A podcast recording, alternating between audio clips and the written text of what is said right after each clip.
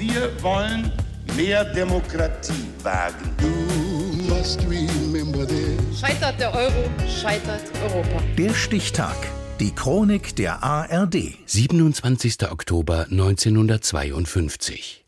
Heute vor 70 Jahren wurde in der Toskana der Schauspieler, Regisseur und Oscar-Preisträger Roberto Benigni geboren. Ralf Gödde. And the Oscar goes to! Bei der Oscarverleihung 1999 war Roberto Benini außer Rand und Band und kletterte über die Stuhlreihen auf die Bühne.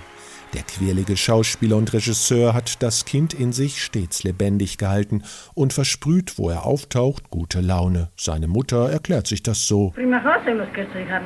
Erstmal muss ich sagen, er ist eigentlich ein Faschingsscherz. Ich hatte an dem Tag gar keine Lust, aber mein Mann wollte unbedingt. Wir waren ziemlich lustig, bisschen beschwipst. Naja, und prompt hat sich der Karnevalsspaß verewigt. Benini zelebriert einerseits den deftigen Slapstick-Humor. Er war in der Comic-Verfilmung Asterix und Obelix gegen Caesar mit dabei und spielte bei der Fortsetzung der Pink Panther-Reihe von Black Edwards den trottligen Sohn des rosaroten Panthers. Detektiv Jacques Clouseau Junior. In seinen eigenen Filmen beschäftigt sich der Italiener aber oft mit existenziellen Notsituationen, so zum Beispiel mit dem Irakkrieg oder dem Schrecken des Nationalsozialismus. Dem Grauen setzt er seinen absurden Humor entgegen. Wieso dürfen denn Juden und Hunde in diesen Laden nicht rein, Papo?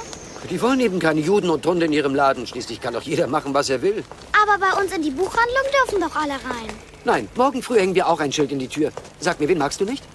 Und du? Ich, äh, die Westgoten. Wir schreiben also auf das Schild, Zutritt verboten für Spinnen und Westgoten. In Das Leben ist schön, für den es drei Oscars gab, spielte Benini einen Häftling im Konzentrationslager, der seinem kleinen Sohn vorgaukelt, die schreckliche Wahrheit sei nur ein Spiel eine Gratwanderung. Komödie und Tragödie gehören immer zusammen, auch im täglichen Leben. Wir haben nur zwei Emotionen. Wir weinen oder wir lachen. Meine Filme haben zwar eine tragische Struktur, aber meine Körpersprache ist eben eine komische. Geboren wurde Roberto Benini in der Toskana als jüngstes von vier Geschwistern. Mit gerade mal 16 zog der zappelige Vielredner als Improvisationsdichter umher, eine traditionelle Kunstform dort, und spielte Anfang der 70er Jahre in Rom politisches Theater.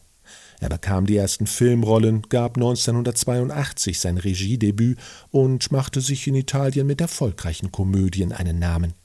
1990 engagierte ihn Federico Fellini für seinen letzten Film Die Stimme des Mondes, der Maestro des Kinos über seinen Kollegen. Benini wirkt wie aus dem Märchen der Gebrüder Grimm entsprungen, von einem der Auszug das Fürchten zu lernen. Ein Vagabund, der nichts anderes hat als seine Unschuld und seine gute Laune.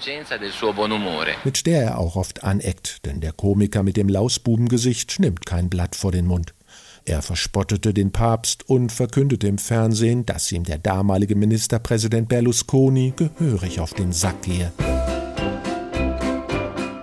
2002 erfüllte sich das Multitalent dann einen lang gehegten Herzenswunsch und verfilmte die Pinocchio-Geschichten. Deren Autor Carlo Collodi hatte sich nach einem Dorf benannt, das nur zehn Kilometer von Beninis Geburtsort entfernt ist. Die Holzfigur mit der berühmten Lügennase verfolgt den Komiker seit Kindheitstagen. Oh, ich bin Pinocchio. Mein ganzes Leben, seit ich sechs war, hat man mich Pinocchio genannt. Als ich berühmt wurde, schrieben die Journalisten immer Benini Pinocchio. Selbst die Kinder riefen Hey Pinocchio. Hey Pinocchio. Auch wenn er das ewige Kind geblieben ist, heute feiert Roberto Benini seinen 70. Geburtstag. Der Stichtag. Die Chronik von ARD und Deutschlandfunk Kultur. Produziert von Radio Bremen.